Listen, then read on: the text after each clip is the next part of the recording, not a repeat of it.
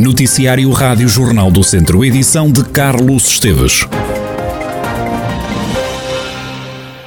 A autarquia de Viseu e as associações envolvidas na recolha de bens para a Ucrânia apelam às empresas de transportes para disponibilizarem caminhões para que todo o material recolhido chegue à Polónia. Desde a passada sexta-feira que a campanha de recolha de donativos para apoiar o povo ucraniano está suspensa. No entanto, o trabalho de armazenamento continua a ser realizado diariamente e, segundo a autarquia vizinhança, estão em falta três caminhões para a entrega dos materiais já recolhidos. Esta manhã, através de nota oficial, a Câmara de Viseu apela às empresas de transporte que queiram e possam contribuir com caminhões que entrem em contacto com a autarquia. Desde que a campanha iniciou, logo nos primeiros dias da invasão da Rússia à Ucrânia, que o centro de logística montado no Instituto Politécnico de Viseu se encheu de bens recolhidos junto da população. Com destino aos refugiados, partiram já dezenas de caminhões e centenas de toneladas de roupa, medicamentos e outros bens necessários. Não houve mortos nas últimas horas causados pela pandemia no centro hospitalar Tondela Viseu. Na unidade hospitalar estão internadas 50 pessoas, 47 em enfermaria e 3 nos cuidados intensivos. Foram dadas 3 altas e 7 pessoas entraram no hospital com Covid-19. Do fim de semana chegam mais 83 infectados em Tondela, e 36 ocorrências em Carregal do Sal. Em nelas há 29 contagiados e em Penalva do Castelo há mais 9 infecções. A situação de seca piorou no distrito. Viseu passou de seca moderada para seca grave em fevereiro, como explica Wanda Pires, climatologista do Instituto Português do Mar e da Atmosfera.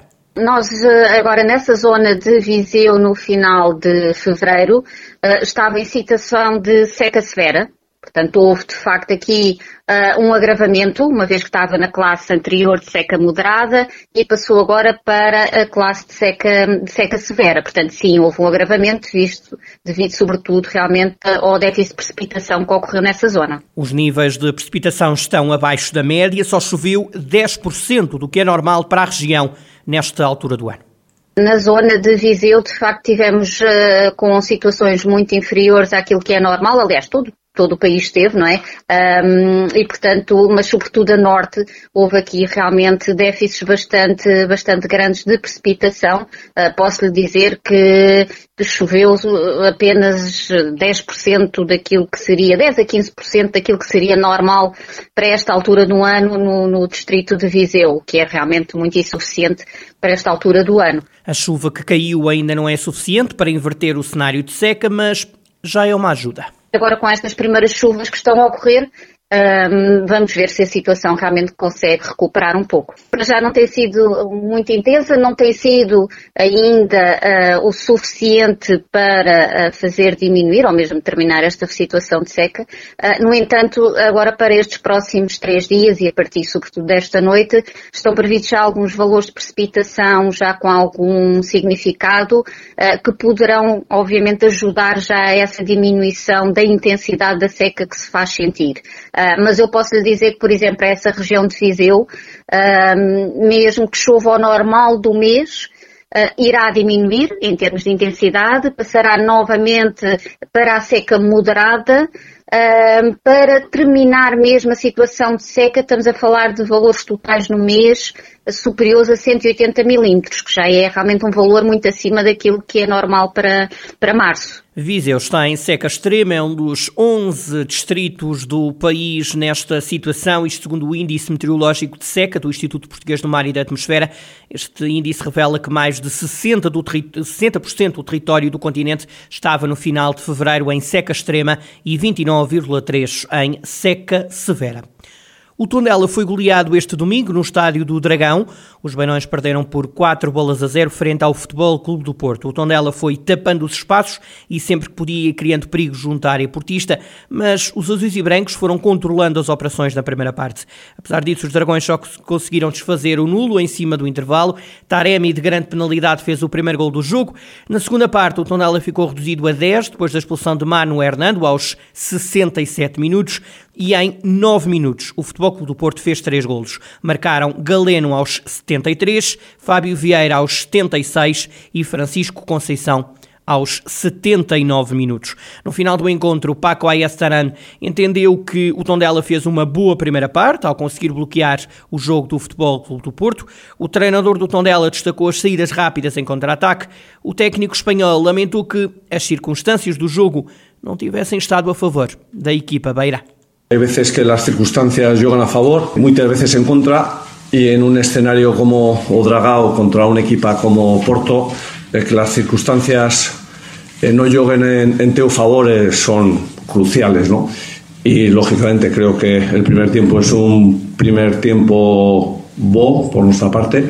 Creo que fechamos las posibilidades de llegar a baliza a, a Porto. Eh, defendimos bien, sabíamos que Nosas Opsoes iban a ser en transisao. Eh, lanzamos varias transisables con los dos avanzados que sabíamos que en ocasiones podían ficar dos para dos con, con los centrales, pero no tuvimos quizá la pausa ni, ni la claridad ni, ni, la ejecución para poder eh, fazer mais daño, ¿no?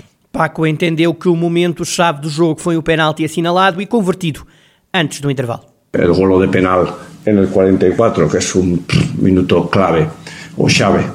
Eh, y luego el, el, expulso en el 57, ¿no? 67. 67, pues lógicamente mudó todo, ¿no? Además, eh, luego justo cuando eh, íbamos a trocar dos jugadores, que de hecho no, no vi ni el segundo gol porque estaba a fadar con ellos, pues se produce, bueno, cuando iba a trocar se produce el segundo gol, ¿no?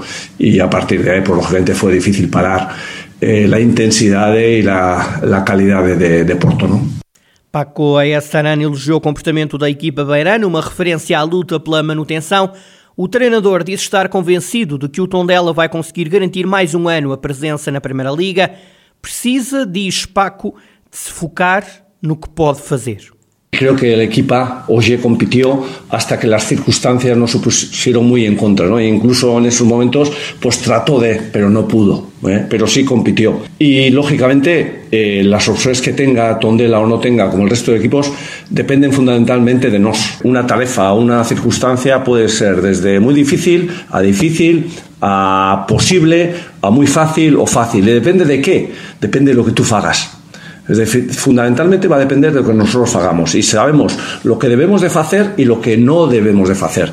Y si somos capaces de concentrarnos en eso independientemente del resto, eh, sacaremos esto adelante. Y estoy convencido que así va a ser. Do lado do Futebol Clube do Porto, o treinador Sérgio Conceição diz que a equipa azul e branca deveria ter sido mais rápida a procurar os espaços que o Tondela não deu antes do lance do penalti, do qual resultou o primeiro gol do jogo. Na divisão tive a oportunidade de dizer que as equipas normalmente que hum, precisam de pontos e estão em situações difíceis, que vêm, que se organizam bem, que, que dificultam muito aquilo que é, que é a vida aos adversários e isso verificou-se hoje na primeira parte. O tom dela, hum, em termos de estrutura, naquilo que nós pensávamos no 5-3-2, com, com, praticamente oito jogadores no corredor central, três centrais, três médios, dois avançados. Quando basculavam, basculavam de uma forma forte, rápida dificultavam aquilo que era a nossa ação por fora, eh, por dentro também com muita gente. Não fomos inteligentes em descobrir o espaço que eu acho que devíamos ter feito, como foi o exemplo do penalti, ou seja, a preparação eh, e a bola que entrou no Wendel foi aquilo que foi trabalhado, foi aquilo que foi pedido aos jogadores, uma circulação à largura de uma forma rápida. Eu acho que tivemos três, duas ou três ocasiões até, até ao penalti. Com esta goleada por 4 balas a 0, o Tondela fica para já no 16º lugar da tabela classificativa. No final desta ronda, a equipa Beirã pode cair do lugar de play-off de despromoção para um lugar de descida direta. A equipa do Tondela pode ser ultrapassada pela do Moreirense se os Cónegos vencerem esta noite o Sporting no jogo a realizar no norte do país. Próxima jornada, o Tondela tem um jogo que pode vir a ser fundamental. Os Beirãs recebem o Aroca, outro dos aflitos na luta pela permanência. O Festival de Imagem de Natureza está de volta a Vozela, regressa de 6 a 8 de maio para a 11ª edição, numa nova data e com um novo, novo nome, chama-se Insuto. O vice-presidente da Câmara, Carlos Oliveira, justifica estas alterações. Esta 11ª edição tem uma, uma roupagem nova, diga-se assim, mudou-se mudou o nome, a data em maio, essencialmente fruto do, do, período de pandemia que atravessamos, portanto não o conseguimos fazer no, no, neste, neste período de início do ano, de janeiro, que, que, era o normal, no último fim de semana de janeiro, portanto, mas não, não quisemos deixar de fazer nesta melhoria na, na fase pandémica derivada da Covid-19 e avançamos para, para o mês de maio, que é um mês ainda, nós normalmente fazemos este festival numa época baixa, portanto também para dar mais animação, mais vivacidade à, à Vila e ao Conselho, e o mês de maio ainda é um mês eh, considerado de baixo. A questão do nome tem a ver essencialmente com, portanto, com, com, como disse, uma roupagem diferente ao festival, com uma nova comissão organizadora e que quisemos, quisemos também marcar esta evolução do, do festival. Uma década depois, portanto, quisemos passar eh, uma imagem, uma, uma dinâmica nova, uma imagem nova, ligada também à nossa, à nossa identidade. O evento promete um novo ciclo e novas atividades. O festival irá ter uh, coisas novas, por isso também apelamos às pessoas que venham verificar. Tem um programa que vai manter-se também durante, durante três dias, portanto a sexta, o sábado e o domingo, portanto dia 6, 7 e 8 de maio e eles fazem parte também de uma série de, de, de, organizações que são emblemáticas do Conselho, que são importantes para, para, a, nossa, para, a, nossa, para a nossa terra. Portanto, vamos ter eh, palestras diversas, o que já ocorria, portanto, imagens de vídeo, vamos ter workshops, vamos ter exposições e vamos ter os concursos nas mais, nas mais diversas, diversas fotografias. E vamos ter também aqui a questão de, da da dinamização disto junto do público mais novo, do público escolar, da comunidade educativa, para uh, que eles também consigam levar isto para, para, para o futuro e que comecem a ganhar este, este gosto pela, pela natureza, este gosto pela imagem, este gosto pela fotografia, pelo vídeo, tanto pelos valores naturais, pelos nossos fatores identitários, por todas essas questões. Carlos Oliveira, vice-presidente da Câmara de Vozela. Tondela, Vozela e São João da Pesqueira candidataram-se à abertura de lojas de cidadão no âmbito do PRR, o Plano de Recuperação e Resiliência. Em todo o país foram 19 os conselhos a candidatar-se. Ouvido pela Rádio Jornal do Centro, o presidente da Câmara de Vozela explica a loja do cidadão vai ser instalada num prédio de voluto na Praça da República, bem no centro da Vila Vozelense, como diz José, Rui Ladeira. Eh, o município apresentou uma candidatura ao PRR para a instalação da loja cidadão, em que prevê instalar determinados serviços importantes de apoio à comunidade, nomeadamente eh, as finanças, não é? A segurança social, também eh, serviços municipais, nomeadamente o gabinete de apoio ao empresário ao empreendedor, o espaço de cidadão, um, e também o, o, o GIP, um, de apoio, na questão do apoio às medidas de emprego e aos desempregados. Portanto, há uma série de serviços que vão ser aqui alocados, como por exemplo também o, o Gabinete de Desenvolvimento Rural e vai ficar instalado na Praça da República. É a requalificação de um edifício de voluto que o município adquiriu aqui há alguns anos e que eh, permite ter eh, esta centralidade que se exige para este tipo de serviço público a prestar uh, à comunidade. Rui Ladeira salienta que nas proximidades da loja do cidadão existe um estacionamento com dezenas de lugares para parar o carro. A nova Valência vai custar cerca de um milhão de euros. Inicialmente, a loja do cidadão esteve projetada para o andar de baixo do edifício do Tribunal de Vozela. O Mosteiro do Santo Sepulcro, em Penalva do Castelo, vai receber obras de requalificação. A intervenção vai custar mais de 600 mil euros, sendo financiada por fundos comunitários. O Presidente da Câmara Municipal de Penalva do Castelo, Francisco Carvalho, justificou este investimento no monumento de interesse público que tem mais de 800 anos. O Mosteiro de Santo Sepulcro é um mosteiro de interesse público e que foi recentemente pedida a sua reclassificação e foi aprovada a mesma no dia 10 de fevereiro. Também fizemos uma candidatura para ser comparticipado no, no programa Portugal 2020 e já foi adjudicada a obra que vai rondar os 600 mil euros. Está para ser assinado o auto de consignação na próxima semana para que seja enviado à CCDRC a fim de que seja dotada desta importância. Portanto, é o mosteiro mais antigo da Península Ibérica, tem quase que 800 anos e apresenta um estado de degradação já avançado. O município de Novo Castelo assinou um contrato de parceria com a Ordem dos Santos Pulcro, o que vai potenciar o mesmo com a vinda de vários turistas à região pertencentes à Ordem dos Santos Pulcro. Portanto, era um monumento que estava a carecer desta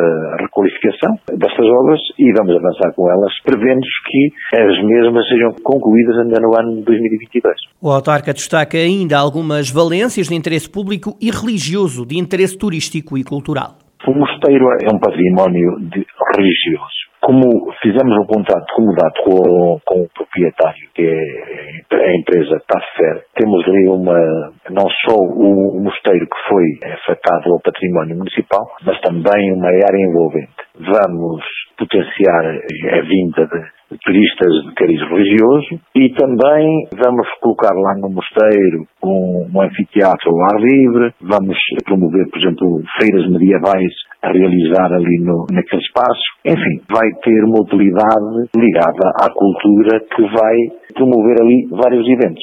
Portanto, é o mosteiro em si, depois tem uma, uma loja de comércio de produtos endógenos, tem o anfiteatro, tem a Casa do Caseiro, que também será ligado a um, a um núcleo museológico. Enfim, terá muita utilidade, irá potenciar não só o Conselho Penal do Castelo, bem como os Conselhos limítrofes. Francisco Carvalho, Presidente da Câmara de Penalva do Castelo, autarquia que vai lançar uh, a obra de requalificação do Mosteiro do Santo Sepulcro.